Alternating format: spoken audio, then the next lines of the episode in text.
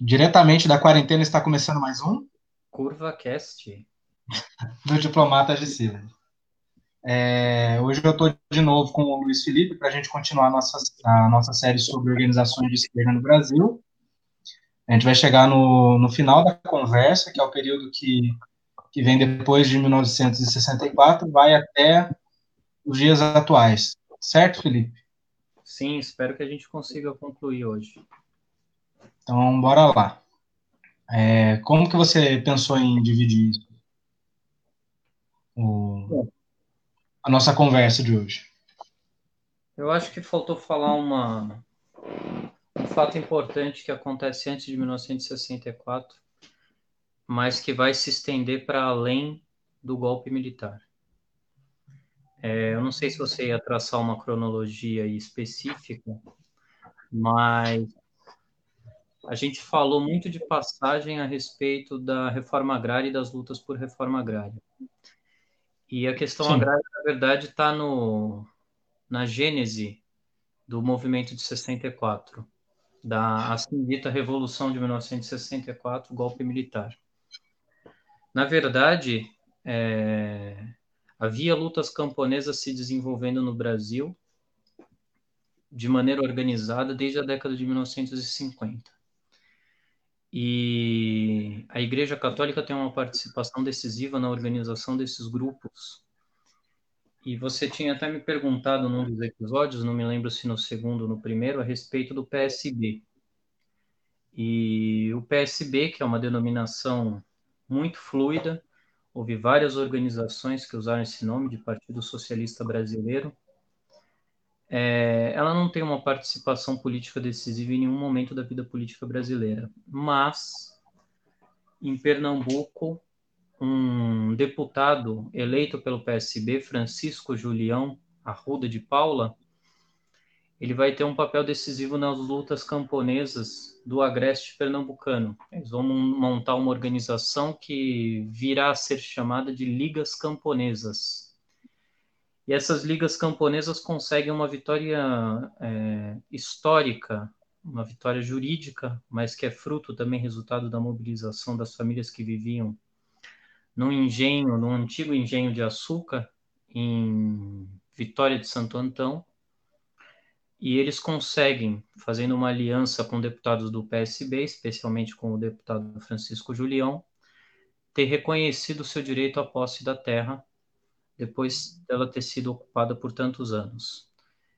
E o João Goulart, ele é também, é, de certa maneira, afetado pela luta pela terra no campo. E ele promove algumas des, é, desapropriações de terra em regiões lindeiras para construção de rodovias, de autopistas, e isso acaba desencadeando um processo de reação da burguesia que é muito desproporcional, porque imagine só, um grupo de camponeses que reunia não mais do que 140 famílias, consegue a desapropriação de um engenho já improdutivo há muitos anos, e os militares querem usar isso como pretexto para depor o presidente e instaurar um regime militar. Luiz, é... existia desapropriação por função social na época? Foi a primeira que aconteceu, você sabe dizer? Foi a primeira. Na verdade, o Francisco Julião, ele não era comunista, não era socialista, muito longe disso. Ele era um católico que advogava e começou a advogar em defesa de camponeses pobres. E ele usou, invocou justamente o texto constitucional para dizer que havia ali a necessidade do cumprimento de um critério para que fosse respeitado o direito de propriedade, que era a garantia do bem-estar. Não era a função social da terra, isso vai entrar na Constituição posterior, mas era o bem-estar social. Então ele invoca esse argumento, ele redige um projeto de lei que não passa na Câmara, mas um seu sucessor, Carlos Luiz de Andrade, também do PSB, reapresenta o projeto, o governador Cid Sampaio é, desapropria é, essas terras e começa aí um projeto de reforma agrária muito tímido, mas que já provoca a ira não só dos fazendeiros do Pernambuco, mas de todo o país. Ou serve de pretexto, né? Certo. E, bom, é, depois da, do golpe de 64, a gente tem uma grande divergência dentro do, do campo da esquerda sobre os rumos que iria tomar. Né? A gente entra agora numa discussão sobre uma resistência armada ou não. Né? Isso aí, inclusive, vai praticamente liquidar o, o PCB. Né? A gente vai ter inúmeras rachaduras dentro do PCB depois do golpe de 64, que vai é, formar grupos é, importantes. Acho que os mais importantes para a época foram aquilo que depois, né, juntando a, a, quem entendia que tinha que ter uma luta é, armada, a Ação Libertadora Nacional, a LN, que era comandada por Carlos Marighella e por outros também, né? O, é, a gente tem também o pessoal do PCdoB, que é, vai se engajar na luta armada no campo e vai ser dizimado pela ditadura militar, boa parte dos quadros deles, quadros que inclusive foram para o PT mais tarde, como o José Genuíno, né? É, a gente vai ter também uma, uma ala que vai se descolar do, do PCB e vai, é, vai ter um posicionamento ainda mais reformista e se entranhar no MDB, que era o partido de oposição de oposição é, consentida pela ditadura militar. É, você pode dar um panorama para gente? É, tem uma coisa que eu acho importante. É, aliás, duas coisas. O Partido Comunista está liquidado em 1964. Antes do golpe, na preparação do sexto Congresso do Partido Comunista Brasileiro, eles adotam uma série de resoluções seguindo a linha do Khrushchev, que, na verdade, alteram totalmente a estrutura programática do partido. Eles agora já não mais defendem o socialismo, eles defendem é, a adoção de medidas nacionalistas. E o partido perde totalmente a conexão sindical que ele tinha também, vai perdendo gradualmente. E há rachas também nos sindicatos. O PCB perde muito da sua influência, ele não resiste ao golpe militar. No sétimo congresso, ele faz um balanço das suas ações ou da sua omissão em relação à investida dos militares contra João Goulart e nessa, nesse balanço, eles acham que a posição que eles assumem é esquerdista demais, por incrível que pareça.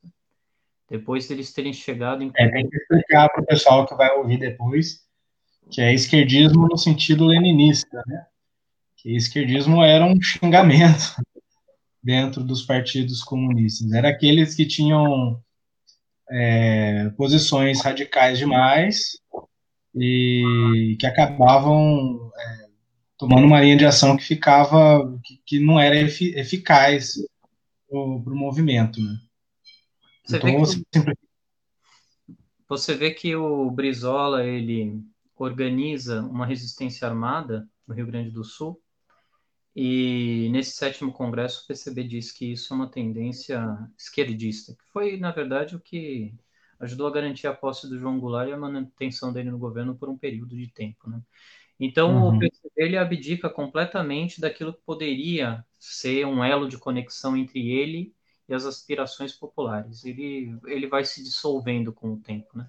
Ele vai se, dissol se dissolvendo como os partidos comunistas é, que eram mais dependentes da linha política centralizada do Partido Comunista União, da União Soviética Internacional Comunista, que é dissolvida, né, vão todos eles se dissolvendo. Então, a, o que acontece no Brasil acontece em vários outros lugares. Uma segunda coisa importante é, há uma onda de golpes militares. O Brasil é só mais um deles, né?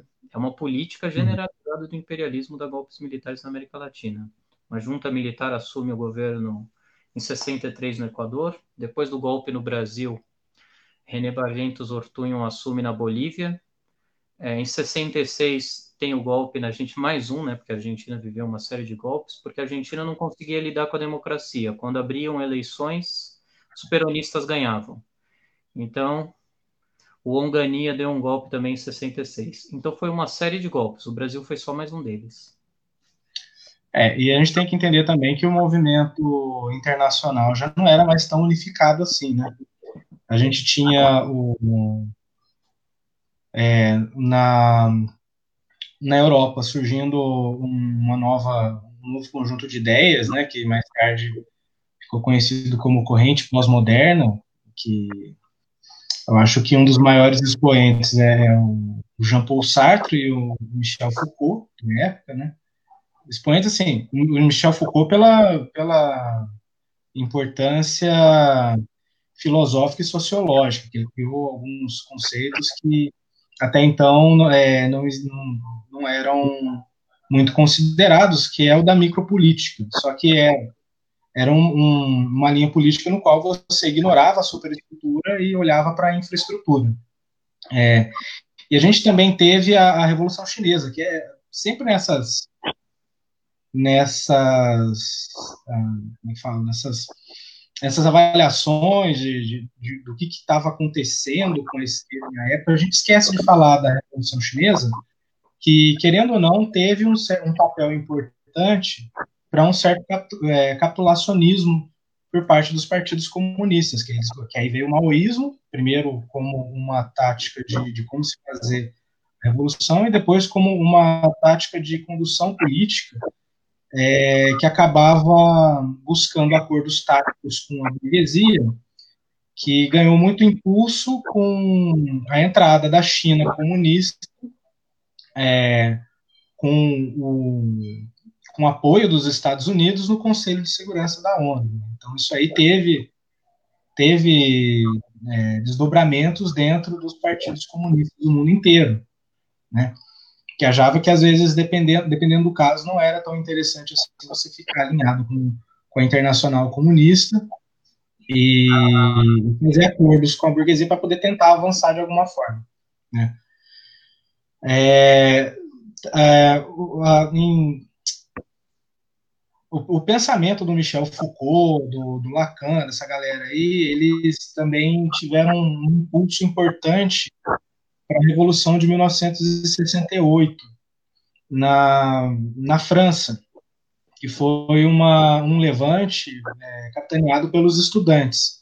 E aí a gente vê esse movimento uh, inspirando ou é, dando impulso para a União Nacional dos Estudantes durante a ditadura militar, no enfrentamento durante a ditadura militar.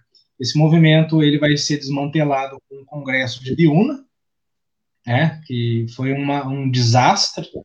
Fizeram um congresso clandestino numa cidade pequena, colocaram todo mundo dentro de um, de um fazendão e ficou muito fácil para a polícia desmantelar o congresso. Aí a Uni entra num, num processo de, de erosão e fica muito difícil o movimento estudantil daí para frente.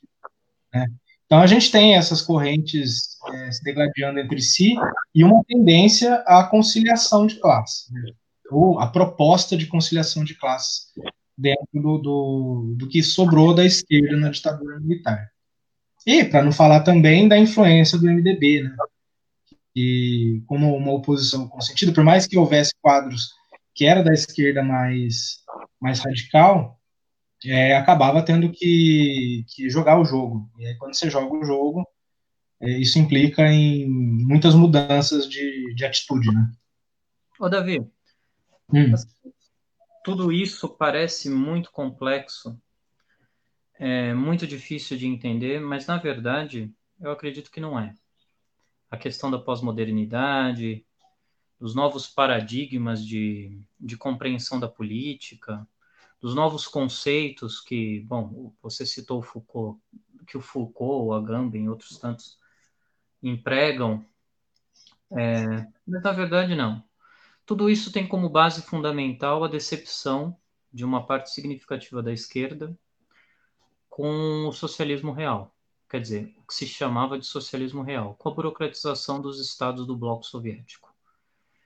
E as reações são as mais variadas tanto o foquismo, na sua versão maoísta, na sua versão guevarista, porque, bom, não vou, não vou entrar no mérito do que, do que une essas duas concepções, quanto é, o, a, a, ideia de que acabou-se a perspectiva da construção de uma sociedade radicalmente diferente que se estabeleça sobre as bases da industrialização moderna, o pós-modernismo, etc., são os dois lados antagônicos da, da mesma decepção.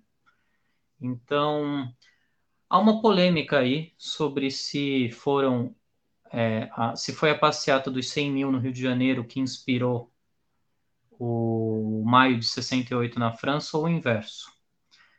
É, muitos autores, o Jacques Sauvage, por exemplo, ele participou ativamente do Maio de 68 em Nanterre, e ele diz que lá se discutia a passeata dos 100 mil no Brasil, né? Então, existe, na verdade, uma confluência de tudo isso. É, nos Estados Unidos, o movimento hippie, o movimento de contestação contra a guerra do Vietnã, que ia além do movimento hippie, mas que, certa, em certo sentido, era contaminado pelo movimento hippie, que, apesar da sua aparência progressista, era um movimento muito reacionário, era um movimento da classe média, mas ele era um movimento contra a guerra, e isso atraía setores da esquerda, movimento contra a guerra do Vietnã e contra o imperialismo.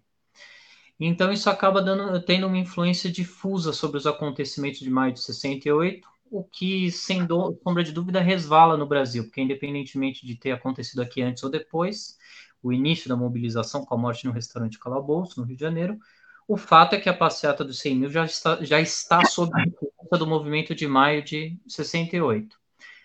E acontece na Argentina também uma movimentação do movimento estudantil de lá, o Cordobaço, depois o Rosariaço, em resposta à ditadura militar do Onganía também. Na verdade, todos esses movimentos estão dizendo o seguinte: uma outra coisa, além da descrença no socialismo, que a classe operária não é mais o principal agente detonador das revoluções sociais. Eles estão depositando aí as esperanças no movimento estudantil. Certo.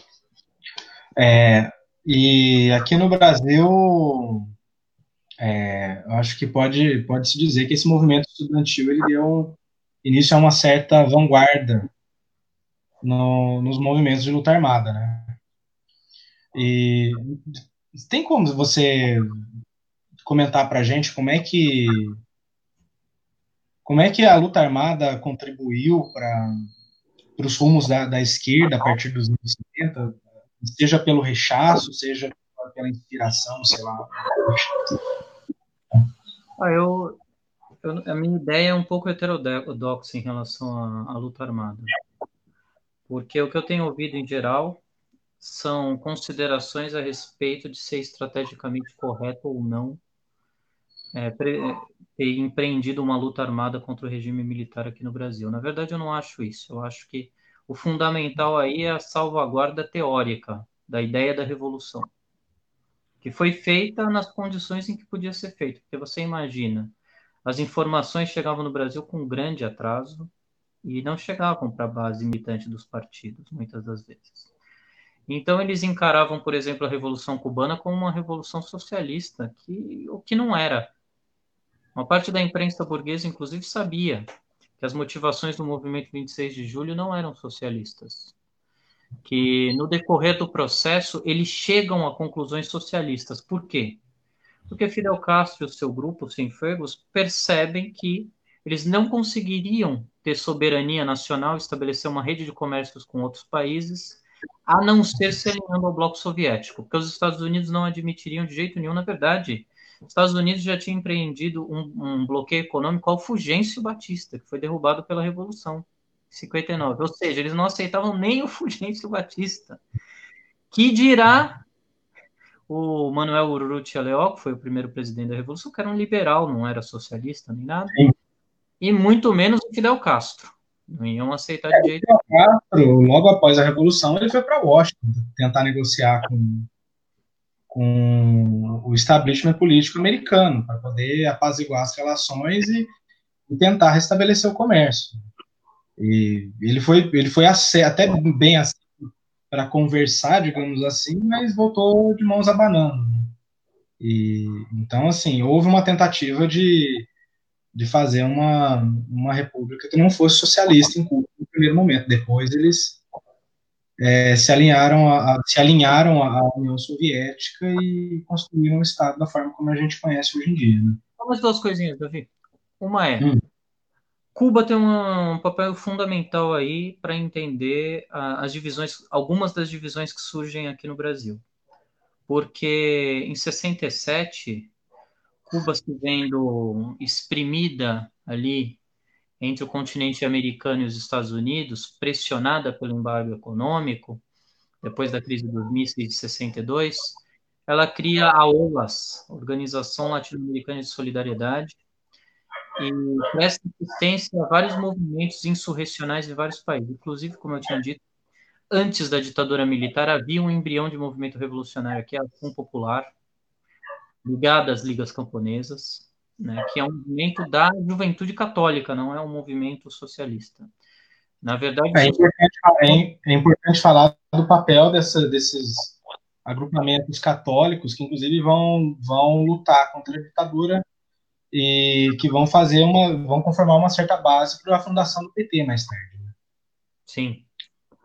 O padre Alípio, ele é um português que rompe com a igreja e ele é inspirado por um filósofo chamado Emmanuel Mounier. É um filósofo muito conhecido. Deixa eu fazer uma pequena digressão aqui, meio que da vida, da minha vida política, né? O até porque eu não sei exatamente se todos têm esses referenciais.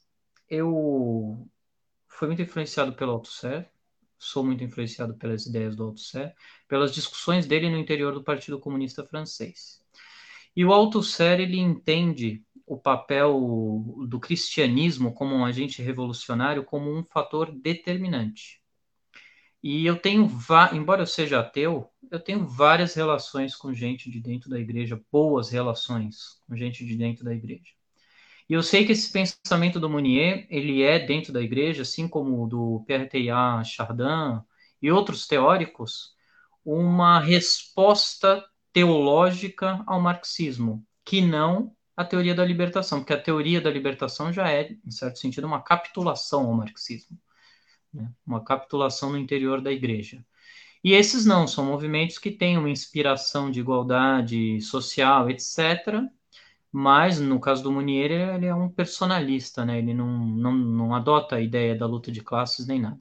Fiz essa digressão só para vocês entenderem mais ou menos o papel que o cristianismo, o catolicismo e também algumas igrejas protestantes, mas aqui no Brasil fundamentalmente o catolicismo, na América Latina, é, com a o Exército de Libertação Nacional na Colômbia, etc., a Teologia da Libertação, eles estão envolvidos nas lutas por reformas de base aqui.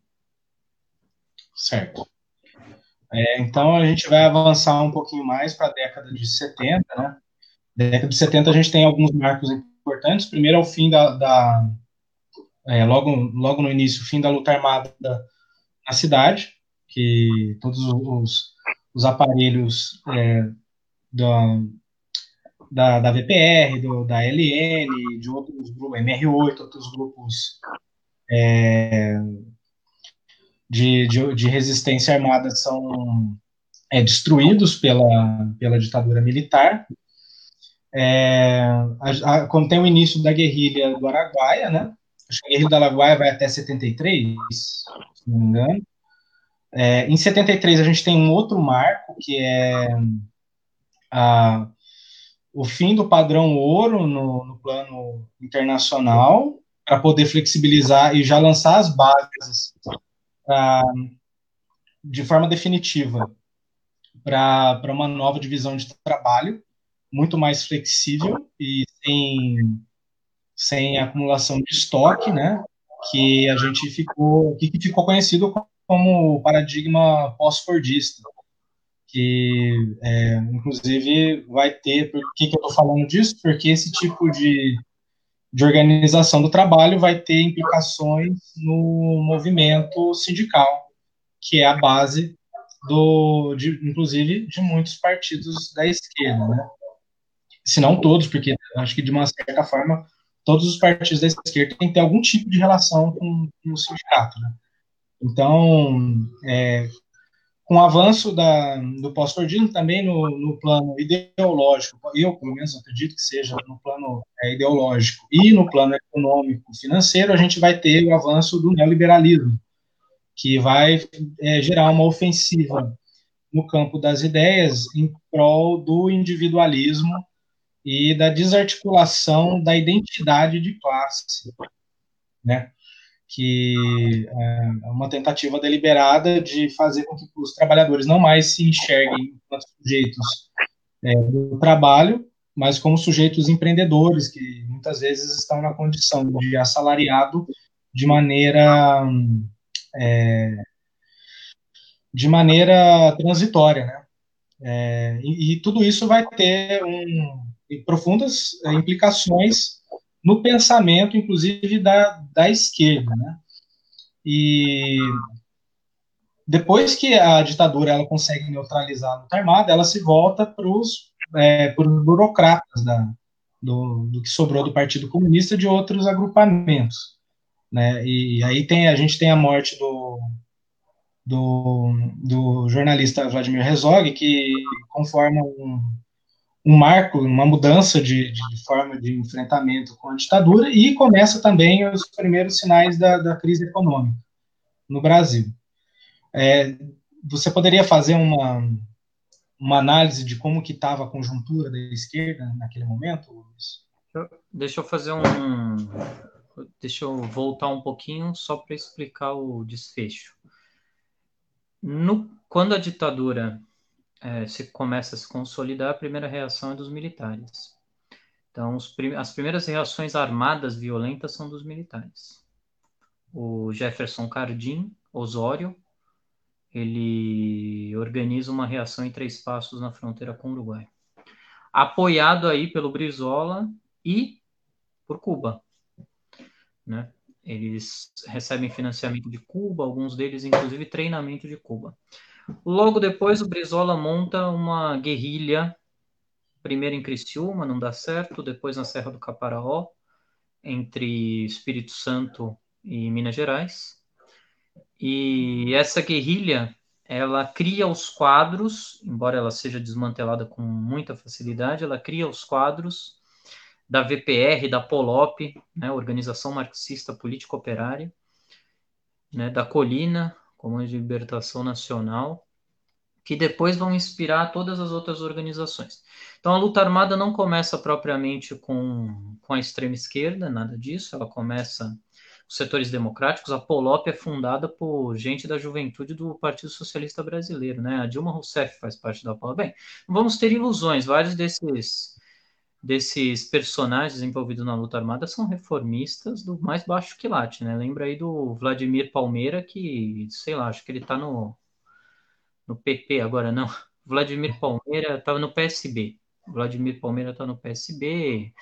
O, Guilherme, o Carlos Eduardo Paz, da VPR, foi candidato a deputado estadual pelo PSB depois. A Dilma Rousseff entrou no PDT não eram, do ponto de vista teórico, programático, os mais os quadros mais avançados, mas eles reagem a, contra a ditadura militar, a meu ver, do único modo como é possível reagir. Na verdade, o que falta aí é uma ligação entre atividade política e militância revolucionária armada.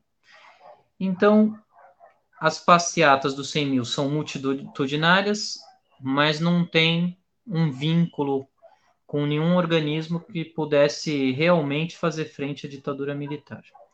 E as organizações revolucionárias não têm praticamente nenhum vínculo com as organizações de massa. Essa é a tragédia desse período. O PCB ele vai, ele vai se submeter às regras e às condições da ditadura. Ele aceita o bipartidarismo num certo sentido, porque ele se une ao MDB, né, que é o Partido Consentido, é um partido da ditadura. O MDB não é um partido de propriamente de opositores da ditadura. Há gente que se opõe à ditadura dentro do, do MDB. Há muitos outros que, por conveniência, fazem parte do MDB, talvez até esperando que a ditadura não vá durar muito tempo, porque essa era a promessa dos militares, né, que eles iam convocar eleições gerais.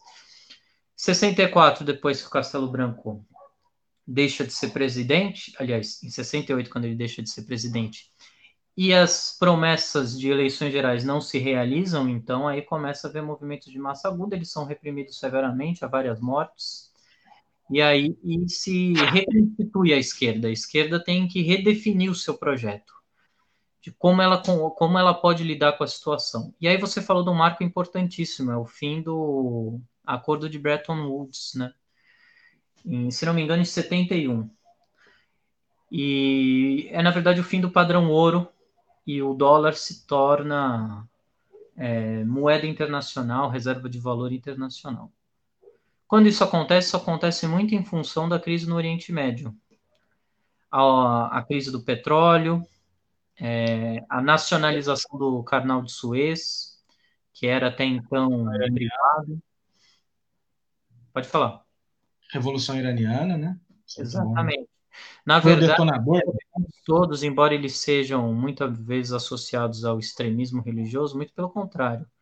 Eles eram uma resposta nacionalista à exploração das sete irmãs, né, das empresas petrolíferas, que dominavam os poços de petróleo, que é a principal commodity desses países, é, desde muito tempo, e que exercia uma pressão política enorme sobre esses países. Então, a OPEP, a Organização dos Países Exportadores de Petróleo, é, decide é, taxar substancialmente a exportação do petróleo, isso aumenta o preço do petróleo em todos os lugares, provoca uma inflação mundial e, e gera uma crise política e insatisfação em todo o continente.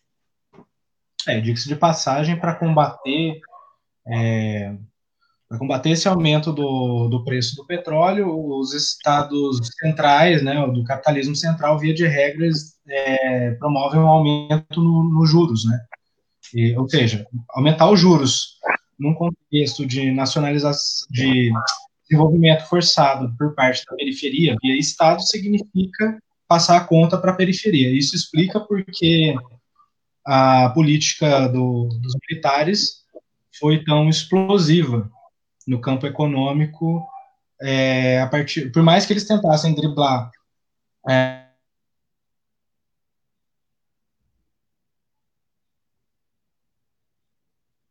Cortou aqui, Davi.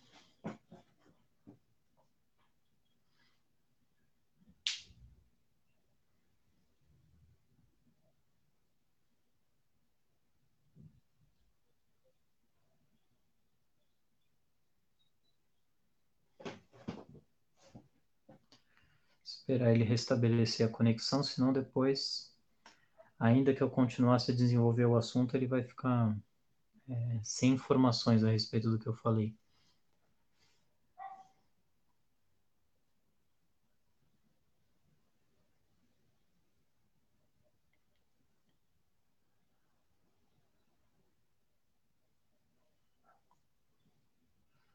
Bom, um outro fato. No, no último episódio eu tinha dito que é, o anarquismo como ideia tem uma, uma importância fundamental nesse período de 1968, durante a ditadura militar no Brasil.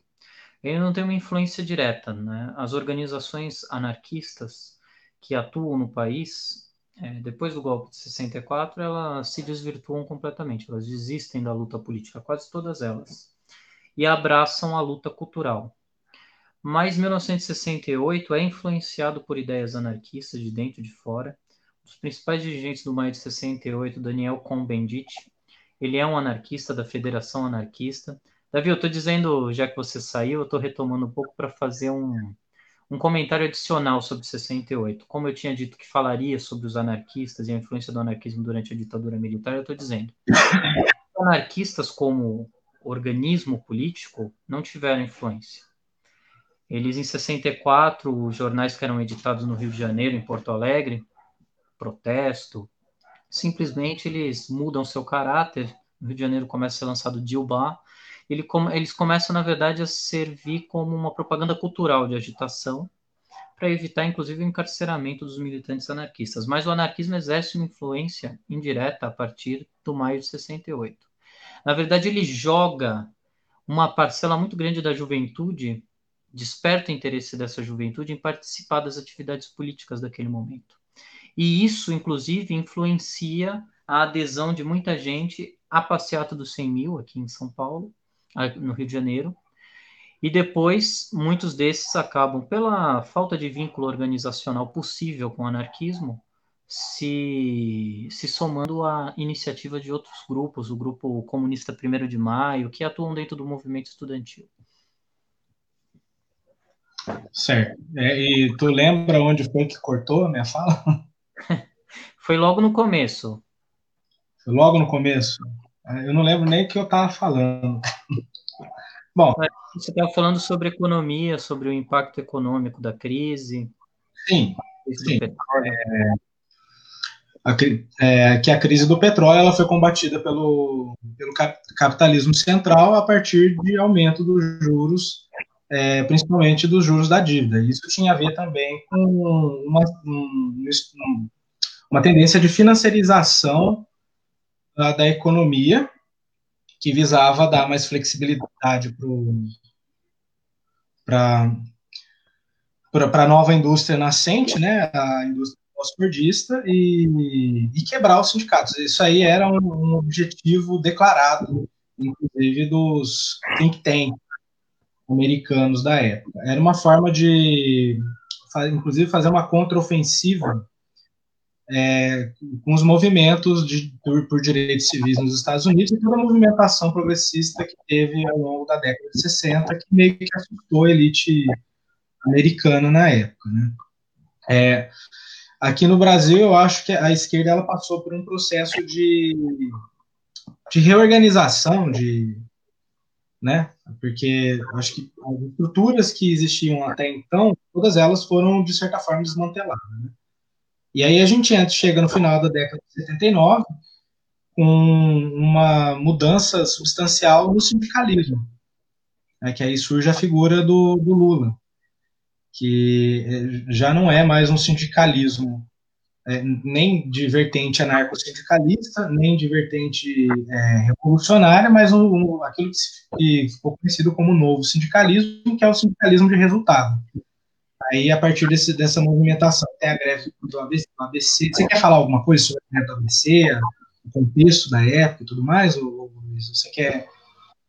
Na década de 70, o que acontece é o seguinte, é uma uma inversão. O PCB é considerado por todos, o PCB que tinha sido o principal partido de esquerda durante muito tempo, um partido liquidado.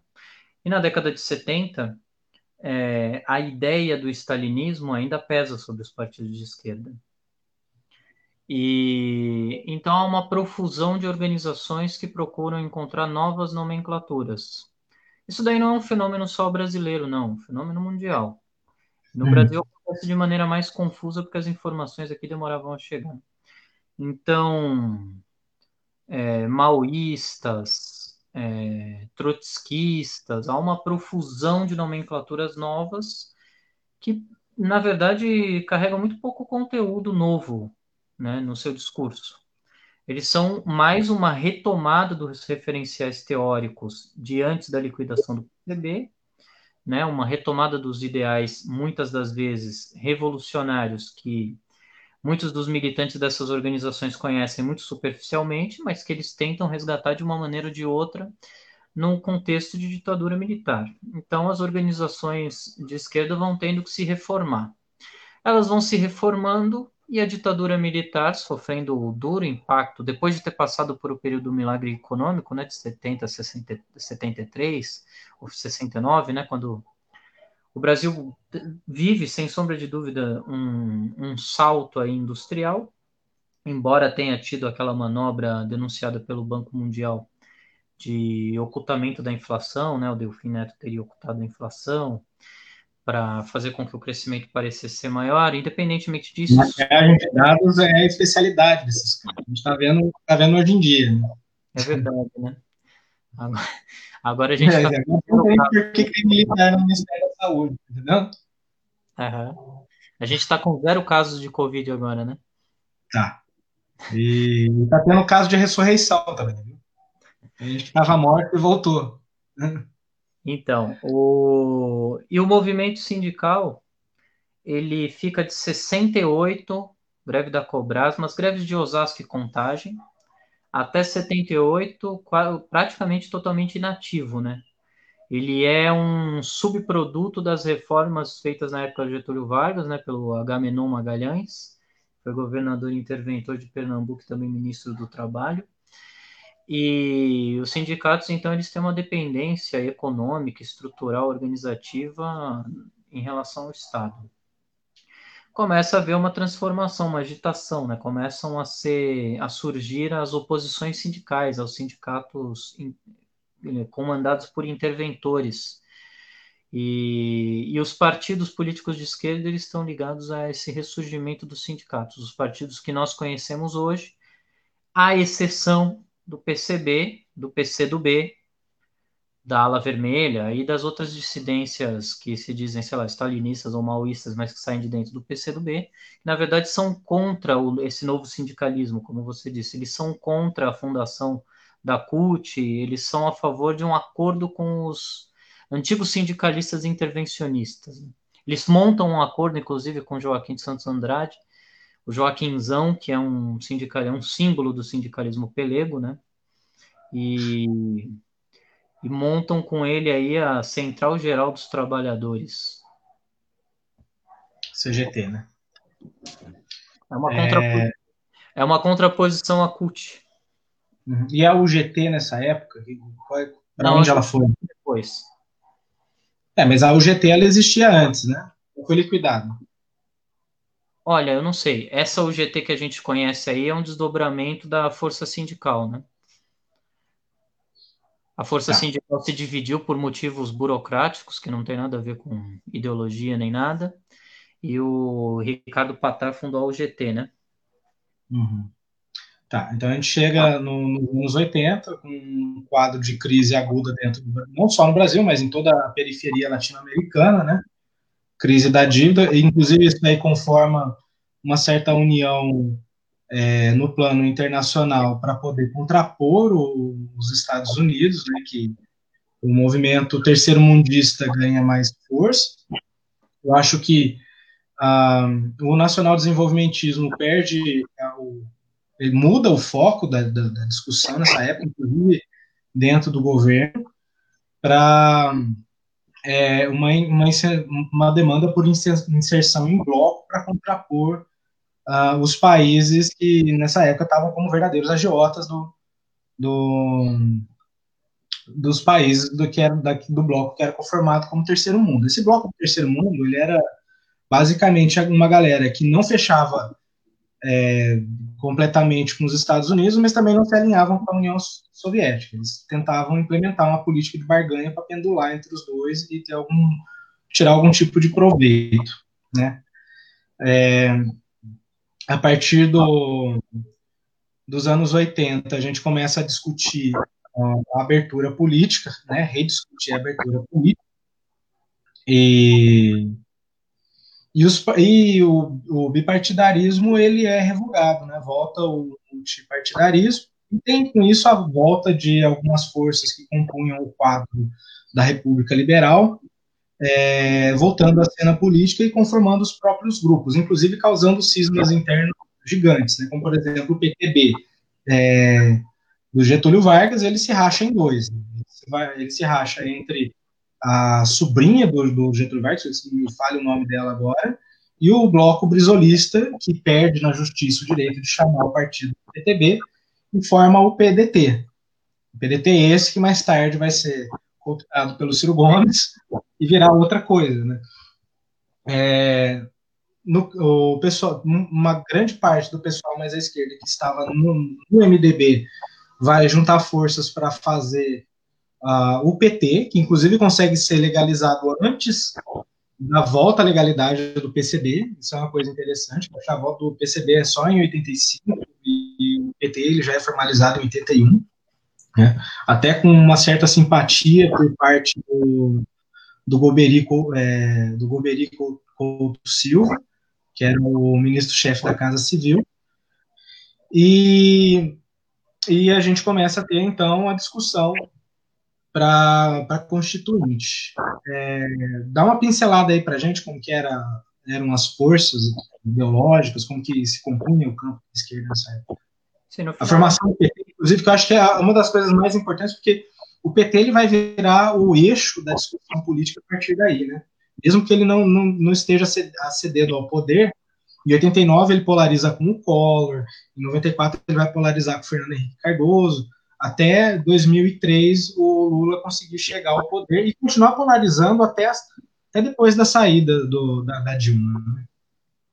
No final da década de 70, já há vários jornais de esquerda clandestinos circulando e a expectativa de reabertura é, do regime político.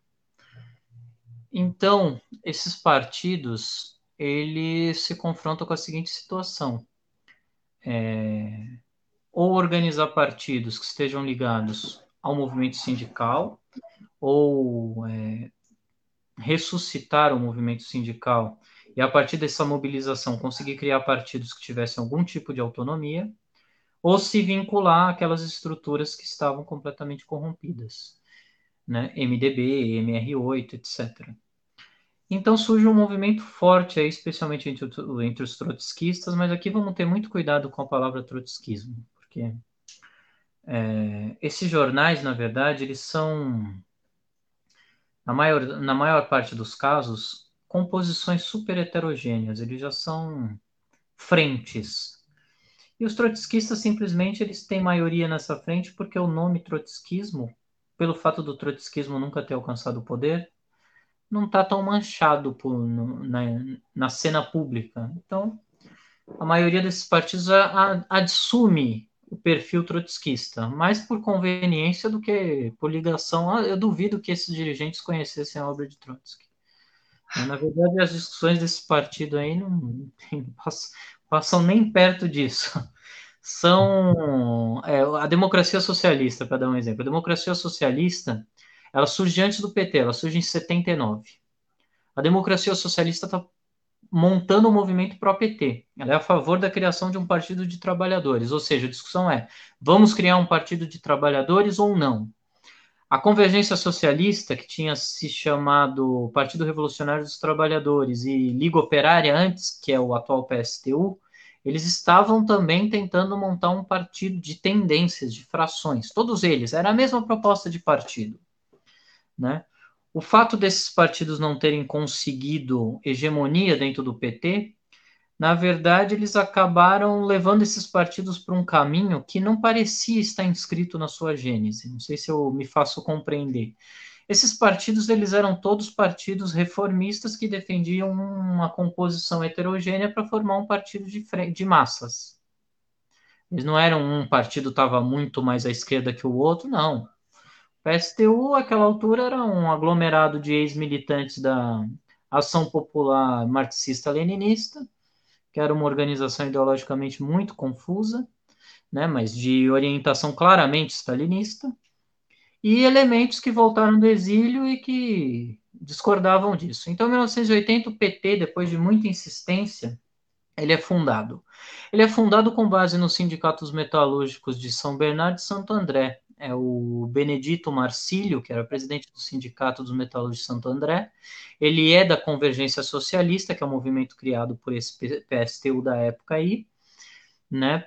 E que estava engajado na formação de um partido. E outros sindicatos menores. Ah, o sindicato liderado pelo Jacob Tar, né, dos petroleiros de Campinas e Paulínia e região então, esses sindicatos eles estão dispostos a romper com o MDB. O Lula recebe várias propostas para montar um partido com aquela fração, digamos assim, verdadeiramente democrática do PMDB, que é liderada pelo Fernando Henrique à época. E o Lula não reconhece no Fernando Henrique nem um verdadeiro democrata à época, nem muito menos alguém que tivesse qualquer compromisso com os trabalhadores. Então ele rejeita a formação desse partido, que tinha até nome, né, Partido Popular Democrático Socialista, e aí se engaja na formação do PT. Então são várias frações que atuam dentro do movimento sindical que estão trabalhando para consolidar o PT, para que o PT possa enfrentar o MDB e ser uma força autônoma da esquerda. Certo. É, em 85, então, a gente tem a, a redemocratização, mas é, apesar da, das expectativas É, a gente tem também o, a, o, movimento, acho que em 79 começa o movimento de anistia, né?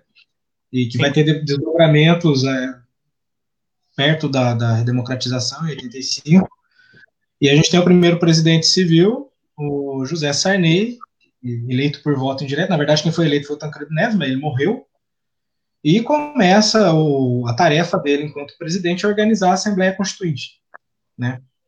É, e na Assembleia Constituinte a gente vai ver pela primeira vez toda essa essa gama de, de partidos novos atuarem, a forma de atuação deles e de articulação no parlamento. Né? E a utilização também do aparato burocrático do, dos sindicatos, do, da Uni, da, da recém-surgida Uni e, e, tudo mais, para poder é, levar pauta para a Constituinte e tudo mais. A Constituição ela foi, ela não foi nem pactuada, para falar a verdade. Ela manteve muito da estrutura da ditadura militar, só deu algumas garantias para evitar é, com tanta facilidade o fechamento do, do regime, é, e também é, mudou um pouco a, a, orientação, vamos dizer assim, programática do Estado, né? que aí eles começam a colocar coisas como justiça social e tal, que é uma forma também de, de domesticar um pouco a pauta da esquerda e colocar eles para dentro do, do, debate institucional, né? em contraposição com esse, esse pensamento mais radical. Né? É, a partir de 1988, então, a gente tem a promulgação da, da Constituição e a União Soviética entra em crise.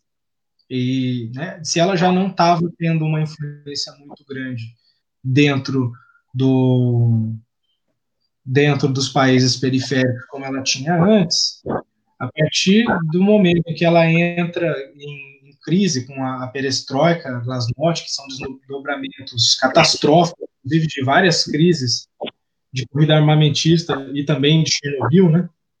É, a partir do momento em que ela começa a se desmantelar, a esquerda começa a é, ela começa a, a descolar do, de todo o discurso revolucionário, inclusive do marxismo, não só do leninismo, mas do marxismo como um todo. Né? Inclusive, há uma mudança programática dentro da, dos, dos cursos de, de, de formação dos sindicatos e, e, dentro dos partidos. E aí eu queria que é, você comentasse um pouco, Luiz, é, como que como que essa mudança se deu na passagem da, da Constituição de 88 para a década de 90, é, se isso reflete um certo refluxo organizativo dentro das organizações de, de, esquerda, né? Ou se isso aí fazia parte de um, processo de organização mesmo dessas estruturas. Você entendeu a minha pergunta, mais ou menos? Sim. Sabe qual é o, o, principal embaraço aqui no Brasil ao desenvolvimento de partidos mais sólidos, com mais firmeza ideológica? É o fato de que a transição da ditadura para a democracia foi totalmente controlada pelos partidos da ditadura, totalmente.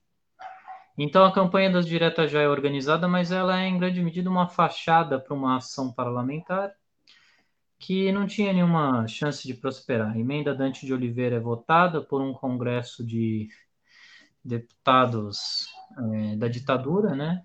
E, e não passa. Então, aquela campanha que a gente vê normalmente aí retratada nas imagens como uma campanha super vitoriosa, na verdade, ela foi muito vitoriosa em conseguir reunir um enorme contingente de, de manifestantes e de apoiadores da causa da, da democracia, do fim da ditadura mas, Direto já. É. E como ela não consegue, é, a solução é uma eleição pelo colégio eleitoral, ou seja, os mesmos deputados da ditadura é, vão escolher quem vai ser o presidente. E, lamentavelmente, uma parte da esquerda decide, o Brizola, inclusive, decidem apoiar o candidato que seria o candidato mais democrático dentro do colégio eleitoral. Quer dizer, contra o Paulo Maluf, que era a encarnação de todos os valores da ditadura. Eles apoiam aí o Tancredo Neves. Só que tem um grupo da ditadura, um dos grupos mais direitistas, né, que é a Frente Liberal, que vai dar origem ao Partido da Frente Liberal, PFL, do Antônio Carlos Magalhães. Marco Maciel, etc. Paulo Maluf também. Né? E do Paulo Maluf também, né? E esse o PFL que vai conformar a base do que hoje é o DEM. Sim. O PFL é o herdeiro da, da, mais reacionário do, do PDS, que foi a mudança de nome do Arena. Né? Então, o DEM que a gente vê hoje é um herdeiro direto do Arena. Mas você vê que é curioso, né? Que curioso. Não, na, na, verdade, são dois herdeiros diretos, né? O PDS, depois PP, Partido Progressista, depois Partido Progressista Brasileiro, e o PFL. Os dois partidos da uhum. ditadura mais é, orgânicos. Então, eles fazem uma transição e olha só, quando o PFL, a Frente Liberal, decide não apoiar Maluf, eles fazem o Sarney vice do Tancredo. Aí, coincidentemente ou não, não estou lançando dúvidas sobre isso, Tancredo morre, quem assume é o candidato da ditadura de novo, é Sarney. Ou seja, eles controlam todo o processo, do início ao fim. E aí uhum. os partidos enfraquecidos, eles não conseguem montar um quadro é, coeso, com um propósito que tenha sido discutido amplamente na sociedade para a Constituinte. E a Constituinte permite, por exemplo, que o Fernando Henrique tenha escrito esse artigo aí, 142, 142, 140. 142, da intervenção. O pessoal fala da intervenção constitucional. Isso. É... Esse é o legado do Fernando Henrique aí, ele que redigiu, ele foi um dos dois redatores desse artigo, entrasse na Constituição. Olha... Sim, e, e olha que interessante. O por mais que na época havia o entendimento do, do qual era o espírito constitucional desse dispositivo, é, há interlocutores que participaram do processo constituinte que denunciavam a dubiedade do artigo, a, a vagueza do, do, artigo, que dava é, margens para as pessoas falarem que haveria a possibilidade de haver uma, uma, uma intervenção militar constitucional. Entendeu? Então, assim, é, na época, eu acho que quando foi promulgada a Constituição, juridicamente falando, meio que não havia dúvidas de que aquilo lá significava que o presidente poderia requisitar as Forças Armadas para manter a ordem constitucional, mas não que os militares poderiam, por conta própria, vestir a capa do Batman e falar, ó, a gente vai salvar a República Brasileira, que nem eles fizeram em 64. Mas o bagulho foi escrito de forma vaga, justamente para poder apaziguar o coração dessa galera do, da Escola Superior de, de Guerra e do Clube Militar, né, que participou da, da Assembleia Constituinte, muito embora não tinha deputados direto, não tinha deputado militar né, lá diretamente, eles participaram, eles mandavam, eles davam as cartas. O PT ele agiu muito acertadamente, ele votou contra a Constituição.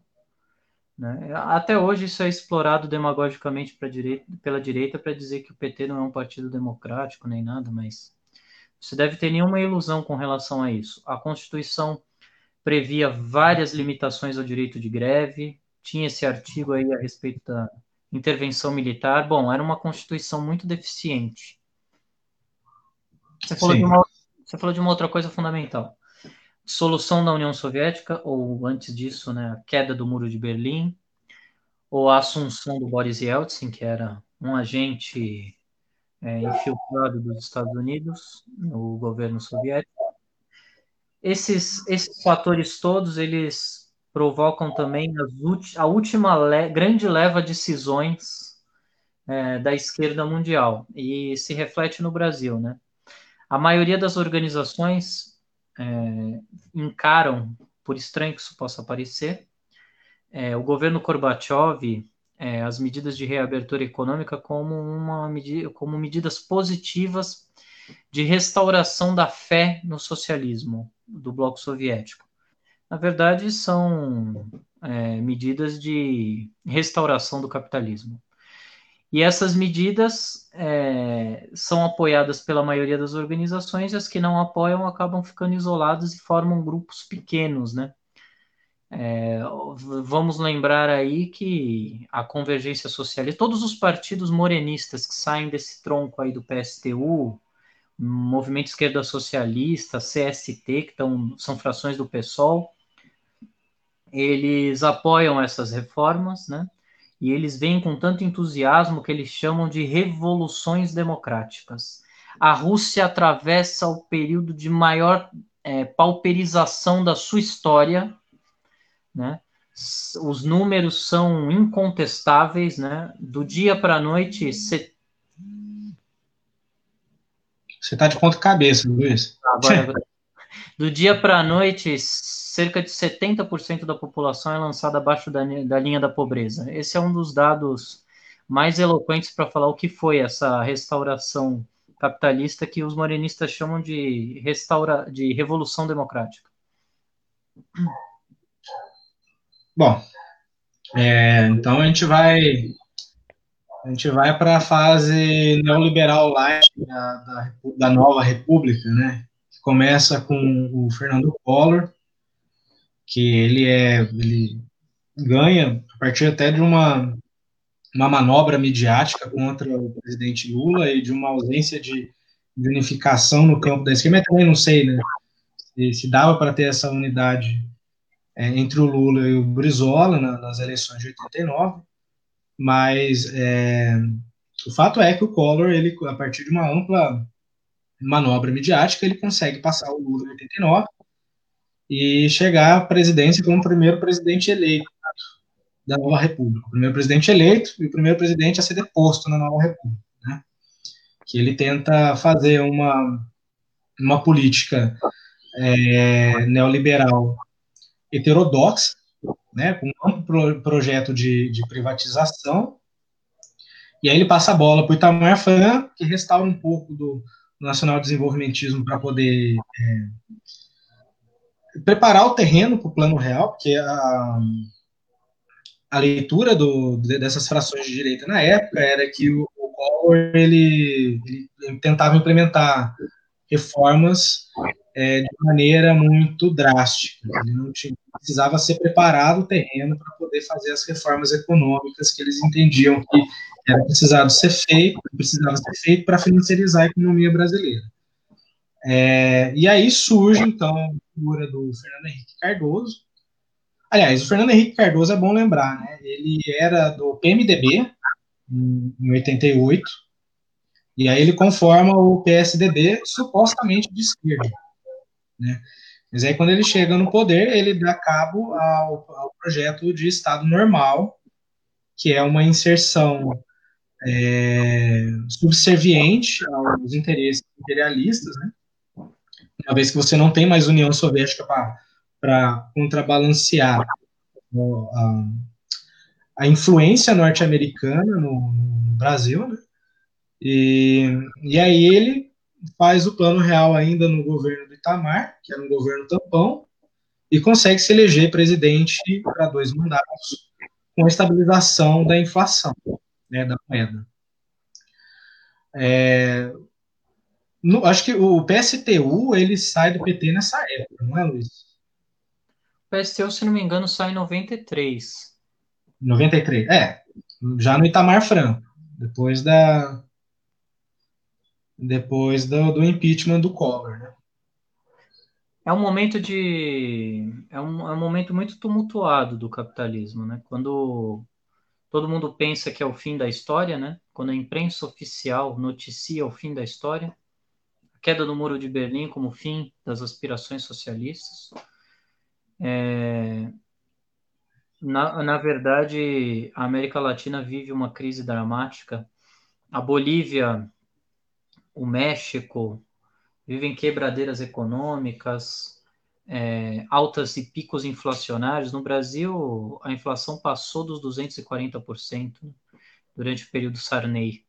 Sarney era um presidente odiado por todos, né? E na década de 90, quando se tenta sanear as contas impedir que esses picos inflacionários voltem a ocorrer, a estratégia é reduzir dramaticamente o salário dos trabalhadores. Então, há uma, uma perda do poder de compra dos trabalhadores no governo Fernando Henrique.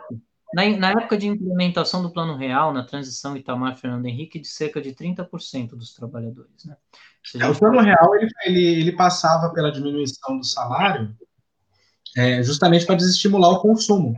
Porque sem consumo você não tem inflação. Mas sem consumo você também não tem crescimento econômico. Tanto é que a época do Fernando Henrique foi, foi uma época marcada por PIBs próximo de zero até negativo. E a quebradeira no, do setor agrícola, né? Porque a paridade com o dólar destruiu o setor agrícola, que não tinha como competir internacionalmente com os produtos de outros países. Então, isso tudo abre caminho para perda de autonomia industrial e, inclusive, agrícola do Brasil em relação aos países mais desenvolvidos. Né? O Brasil é entregue a esses países, vive um pequeno, um breve período de prosperidade, e no último ano no mandato do Fernando Henrique, nós já temos aí, se não me engano, um, é, uma recessão das mais agudas né, desses, desses últimos anos, né, agora só foi superada depois da crise bancária de, é, do Lehman Brothers, né? mas antes disso, Sim. não. É, o Brasil ele sofre ah, os impactos tanto da crise da Rússia de 1997 e da Coreia do Sul de, e do México de 1999. O câmbio estoura, a gente tem a maior alta do dólar alta real né, do dólar. O dólar ele chega na época a valer quatro reais, rompe a paridade para valer quatro reais, é, que hoje em dia seria algo em torno de 8, 9. Né? E, e aí, com isso, o Fernando Henrique também, com o crescimento da miséria e tudo mais, o Fernando Henrique perde sustentação e abre caminho para o PT é, chegar no poder. O que eu acho interessante é o seguinte: é, esse tripé macroeconômico que o Fernando Henrique lança com o Plano Real, é, ele é responsável por um processo de desindustrialização aqui no Brasil. É, ele jogava para o setor de serviços e para o setor bancário a conta para manter, a, de alguma forma, a balança comercial quando possível, porque também não era a prioridade. A prioridade era manter a estabilização do valor da moeda internamente. É, então, não foi só o setor agrícola que, que sofreu. Tanto é que os setores industriais, a própria Fiesp, ou parte da Fiesp, ejetou o Fernando Henrique e passou a cogitar é, apoiar o Lula, mesmo que de forma é, de forma silente, né? não fazer campanha, mas também não, não, não agir contra a candidatura do, do Lula, que na época já era um grande avanço para o PT. Né?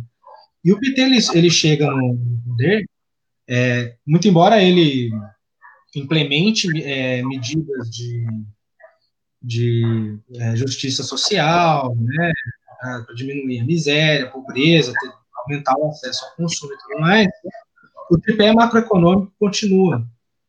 E todo esse processo de desindustrialização da época do governo Fernando Henrique se, apro se aprofunda a partir de 2008, do segundo mandato do 2007, do segundo mandato do Lula. Isso explica por que, que a Fiesp queria tanto o sangue da Dilma no, segundo, no primeiro mandato, já no primeiro mandato. Né? Que eles começam a articular é, processos judiciais como mensalão, etc. e tal, a financiar grupos é, supostamente apartidários de direito, é, porque o Brasil ele começa a apostar todas as fichas, ele recupera o setor agrícola, né, agroexportador, é, ancorado no crescimento da China, que começa a depender muito por commodities, e isso aprofunda a desindustrialização. E, aprofundando a desindustrialização, a gente acaba é, desmantelando mais ainda o sindicalismo é, ligado a, a, esse tipo de atividade, que era um dos sindicalismos mais fortes do, do, do Brasil. Né? É, e somado a isso também o fato de que a CUT ela começa a ter um, uma, uma atuação bem mais burocrática né? quando o, o Lula chega ao poder. Ela começa a se distanciar da base é, na sua linha política. E, você tem algum comentário sobre esse período aí? Ou não sei se eu passei rápido demais. Então, a partir da segunda metade do, da década de 90, a China desempenha um papel importantíssimo é, para estabilizar o regime capitalista. Ela lança aí um contingente enorme de trabalhadores semi-escravizados no mercado de trabalho e reduz o valor da mão de obra internacionalmente. Por outro lado, aumenta enormemente a demanda e favorece países exportadores de produtos primários como o Brasil. Então, na década, já em 2003, quando Lula assume, o Brasil já está num cenário relativamente favorável.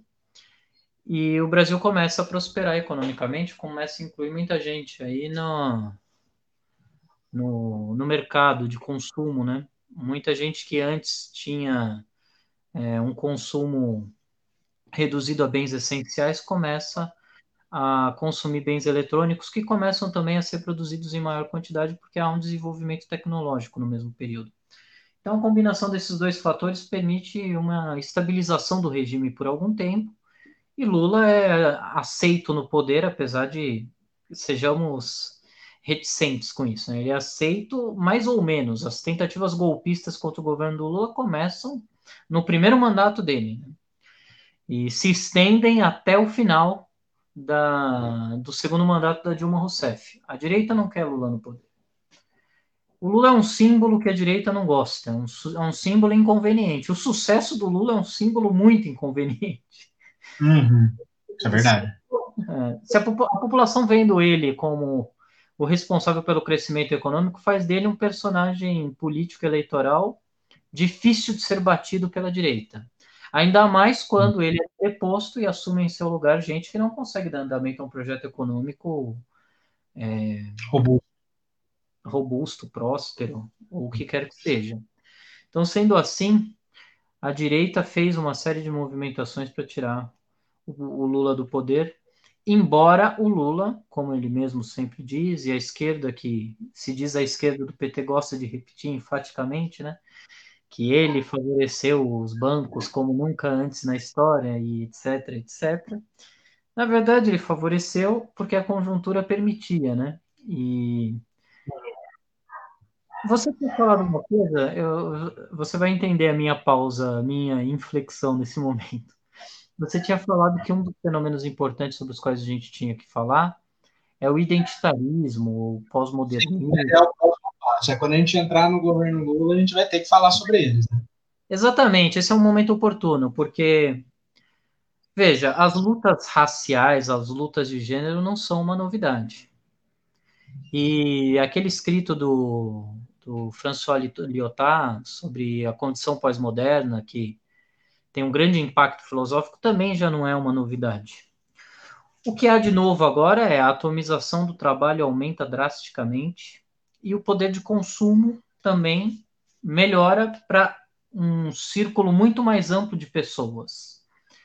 Uma grande parte, uma parte considerável da esquerda mundial já estava embarcando nisso, no, na, na, ideia de que o operariado já não é mais capaz de se organizar e de ser uma força política essencial.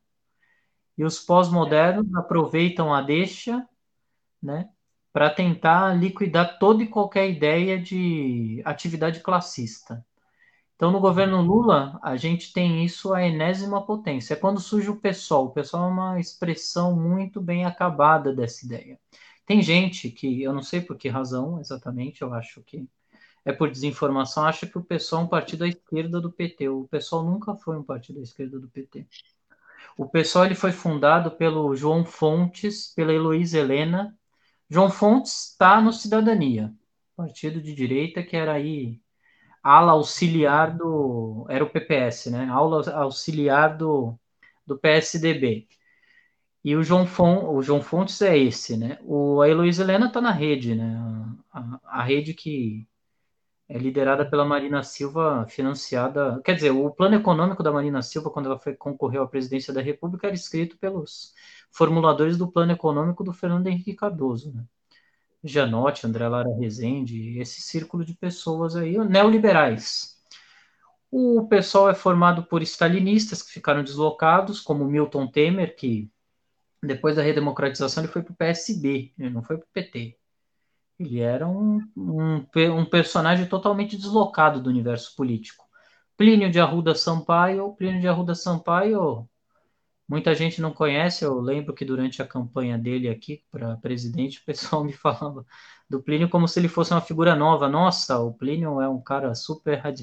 O Plínio, na verdade, ele se elegeu deputado é, dois anos antes do golpe, 62, pela aliança pela família para combater o socialismo, o comunismo, etc, etc. Isso daí era um agente que, mesmo dentro do PT, ele era considerado a ala direita do PT, setor mais moderado. A Luísa Erundina concorreu agora, a governadora pelo PSOL, ela, ela deixou, foi expulsa do PT porque quis fazer parte do governo Itamar Franco. Bom, enfim, falando tudo isso para dizer, aí está o, a base da liquidação da ideia da luta de classes, da liquidação total do marxismo, da substituição disso por lutas identitárias. O pessoal é um partido de lutas identitárias, mas não é aquela luta identitária de grande intensidade, por exemplo, como as lutas de Detroit em 67, 68, os grandes protestos da, da contra a Ku Klux Klan, pelos Panteras Negras, que são lutas que acabaram inclusive se vinculando a ideias radicais de esquerda. Não era como a luta pela independência dos povos africanos, do Francis Fanon, nada disso. É aquela luta puramente no universo semântico, no mundo das palavras. Então, o pessoal, ele é o, o, o espelho acabado. Você, você conhece a moça, essa tal de Sabrina Fernandes? Conheço. Essa Sabrina Fernandes, eu não consigo acreditar que essa moça é professora universitária, embora tenha a Janaína Pascoal do lado da direita também, que é inacreditável. É uma moça totalmente sem conteúdo nenhum, ela faz parte do que é a expressão na América do Norte desse identitarismo, que é o New Democratic Party do Canadá. Faz ou fez parte, que tem o Jagmeet Singh e tal. Eles já são partidos, eles governam, inclusive, é, a província de Manitoba, de Nova Escócia, no caso, são partidos totalmente integrados ao regime. Sabrina Fernandes se diz trotskista. Não, mentira, gramsciana. Gramsciana, ela reivindica Gramsci. Absurdo, essa moça não sabe, não sabe nada de marxismo, não sabe nada. Ai. É, e mas o identitarismo ele vai chegar no PT também. Né? Ele vai absorvendo essas pautas, principalmente eu vejo um.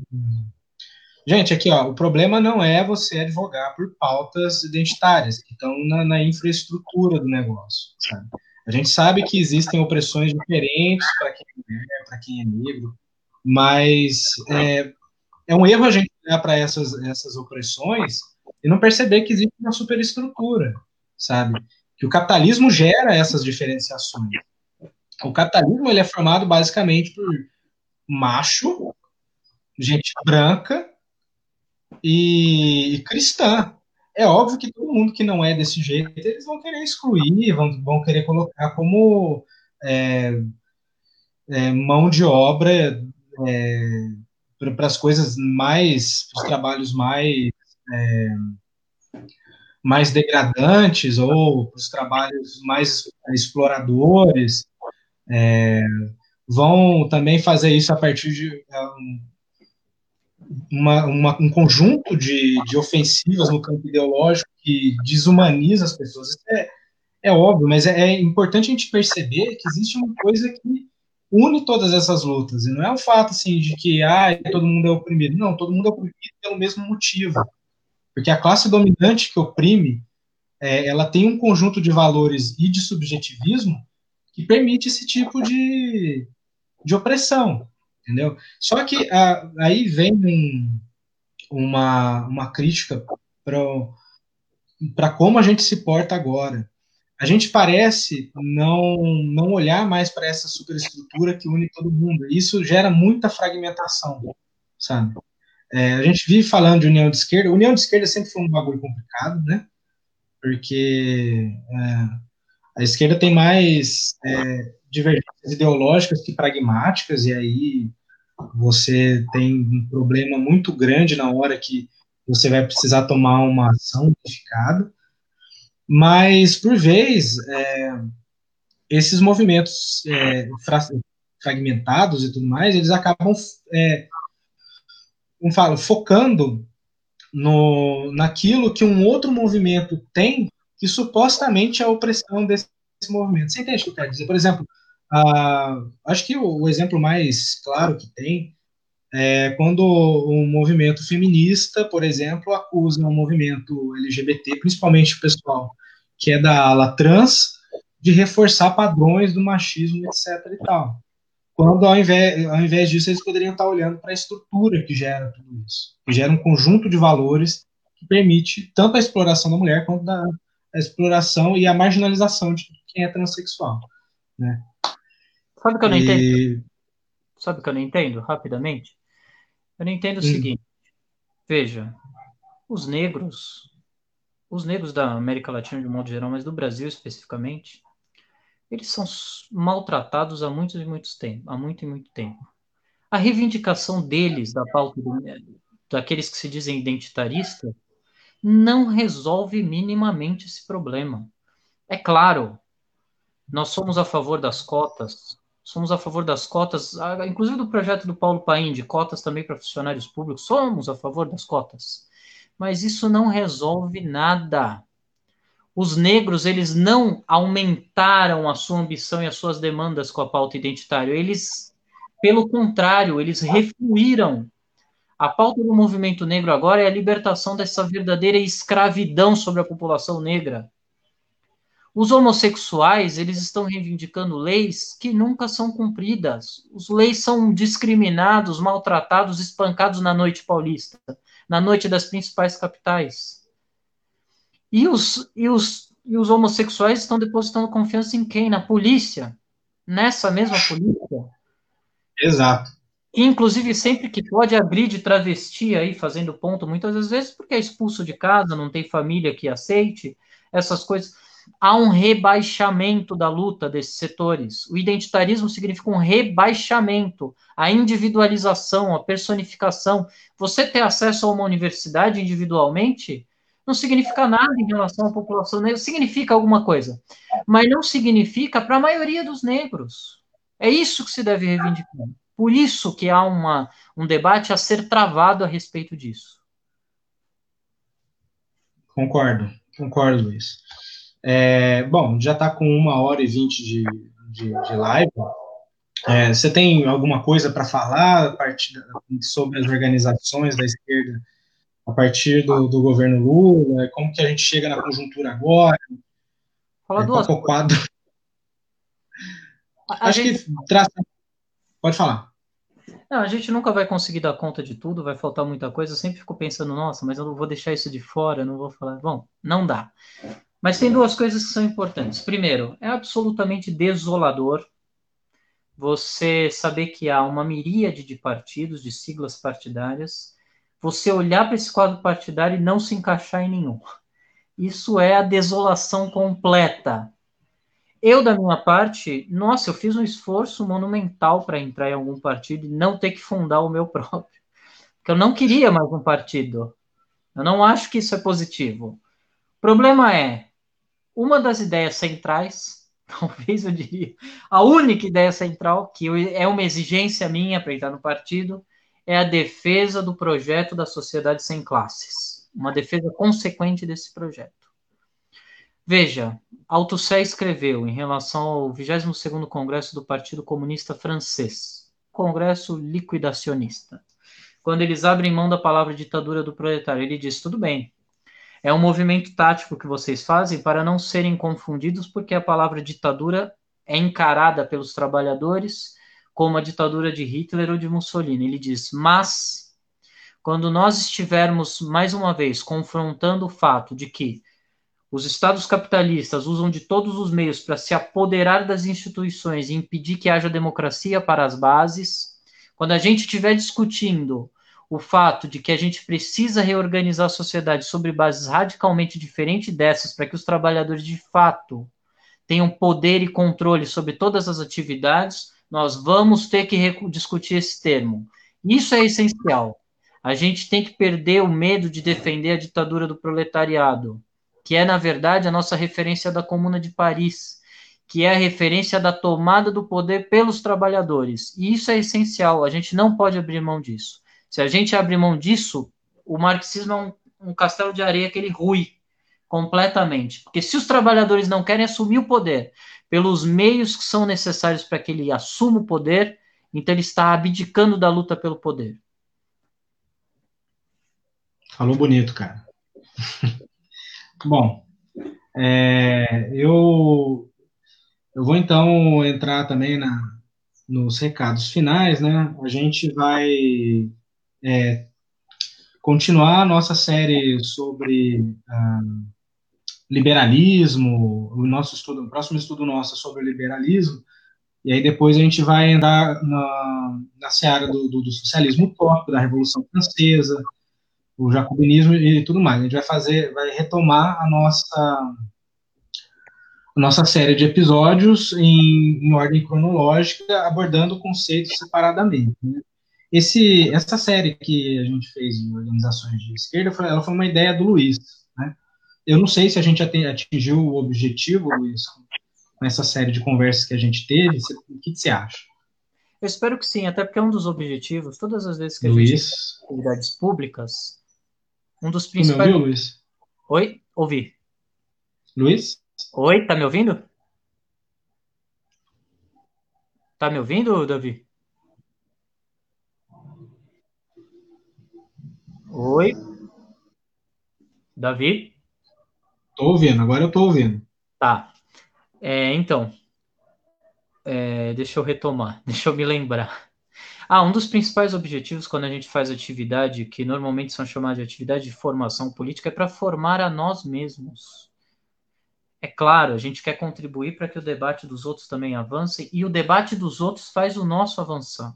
Eu até não tinha conversado isso com o Davi, mas se alguém tiver interesse em participar dos nossos debates, manda uma mensagem para a gente, entre em contato com a gente, a gente pode tentar organizar uma atividade conjunta. Nosso interesse é fazer com que o debate se amplie, que a gente consiga ter um público maior. Uma coisa que eu falei só no primeiro episódio, talvez tenha sido falha minha, é, é, que as pessoas elas poderiam ter mandado dúvidas, não só pelo WhatsApp, né? Porque muitas das coisas aqui são pessoas, é, questionamentos que eu coloco aqui são pessoas que, que me mandaram depois pelo WhatsApp, falaram assim, ah, quando você for falar de tal coisa, tenta abordar tal coisa, etc e tal. Mas vocês podem mandar perguntas pelo comentário do, do Facebook também, tá? Ao vivo, a gente pode tentar abordar aquele questionamento ao vivo. Né? É, faz parte, aliás, é uma das coisas que a gente quer que aconteça, entendeu? Davi, eu dei esse conselho a um grupo político certa vez e eu acho que isso é uma coisa essencial. Acho que eu fui feliz nesse conselho. Nem, nem sempre eu sou feliz nesse. É, uma organização política ou alguém que queira militar politicamente, ele pode terceirizar tudo. A impressão do jornal, o canal do YouTube, mas uma coisa ele não pode terceirizar, é a sua formação política. Ninguém pode fazer isso pelo outro. Cada um tem que procurar, tem que fazer o um esforço para conseguir interpretar a sua maneira, de acordo com a sua realidade, os fenômenos políticos. Porque sem isso, nós somos manobrados pelos outros, inevitavelmente. Estava tendo uma discussão sobre as torcidas de futebol. Não tenho nada contra as torcidas de futebol participarem de atos políticos, pelo contrário, acho muito positivo. Só que as torcidas de futebol não têm uma estrutura organizativa nem de formação teórica que lhes permita ter uma opinião própria. Então elas acabam sendo arrastadas pelas outras organizações e foi, infelizmente foi o que aconteceu com Bolos agora. Eles acabaram sendo arrastados para uma aliança com Bolos que impediu eles de fazerem um ato na Paulista. Eu acho que isso é muito negativo. Sim. É, e é uma prática que a gente tem que voltar a retomar, né? É, de fazer, porque ação política, para a gente que é de esquerda, que está do lado mais fraco da corda, ela precisa ter teoria e prática. Ela precisa ter prática. A gente precisa, a gente precisa agir de forma consciente, inclusive tentando prever quais são os resultados da nossa ação. A gente não pode simplesmente também é, tomar certas atitudes achando que é, ah, vou tomar tal atitude, vou ver qual vai ser a, a, o movimento do, do, do, opositor, né, do pessoal que está na oposição. Tem, sempre, tem uma, uma, uma visão do que aquilo pode impactar na, na vida, né. Aí, por exemplo, a gente vê muito debate, por que eu estou falando disso? A gente vê muito debate atualmente com relação a ir ou não em protesto, é, se a ação direta ela é uma forma legítima de protestar ou não, se o Bolsonaro vai fechar o governo a partir dos protestos ou se não tiver protesto, sabe? E as opiniões que são colocadas, principalmente nas redes, são opiniões muito rasas, sabe? Achar, achar que um presidente vai deixar de fechar um regime porque é, as pessoas foram não foram manifestar ou porque elas não tiveram embate com a polícia, é uma coisa muito, é uma coisa muito, eu posso, é, é inocência, gente. É, tipo, é, tem inúmeros exemplos na história da humanidade que mostra que quando alguém quer fechar um regime, ele faz, mesmo que ele precise inventar um pretexto para isso. Tá aí o, o, Getúlio Vargas, que fechou o Congresso com um suposto plano Cohen, que depois foi, é, a, a historiografia mostrou que tinha origem escura. Tá aí a ditadura militar que inventou também um monte de ameaça comunista que não existia na época para poder fazer a, entre aspas, revolução deles.